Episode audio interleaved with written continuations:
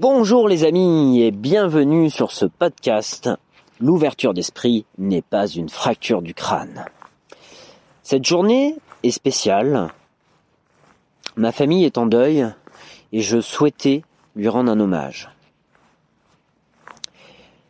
Mon tonton était un entrepreneur, c'était un homme de valeur.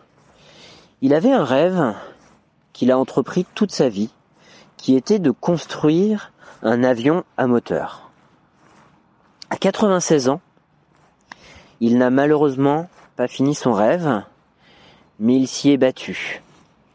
Il avait son tour, sa fraiseuse, dans son appartement, et la dernière fois que je l'ai vu, il était fier, il était comme un gamin, et il m'a montré euh, son moteur d'avion qu'il avait construit.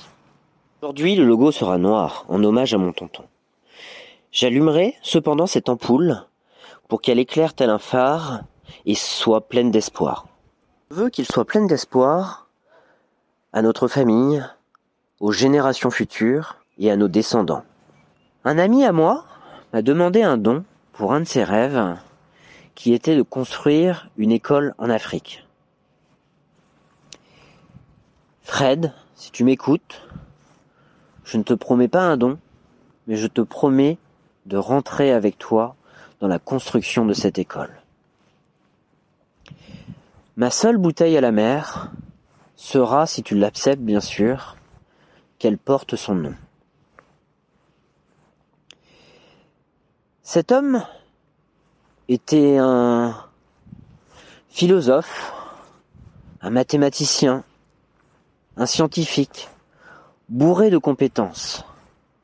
Et rien de mieux que de transmettre ses valeurs à une école. Ce message est la suite d'hier. Je n'ai pas osé appuyer sur publier. Je l'avais seulement envoyé à Fred d'Ergeline. Il m'a répondu dans la nuit.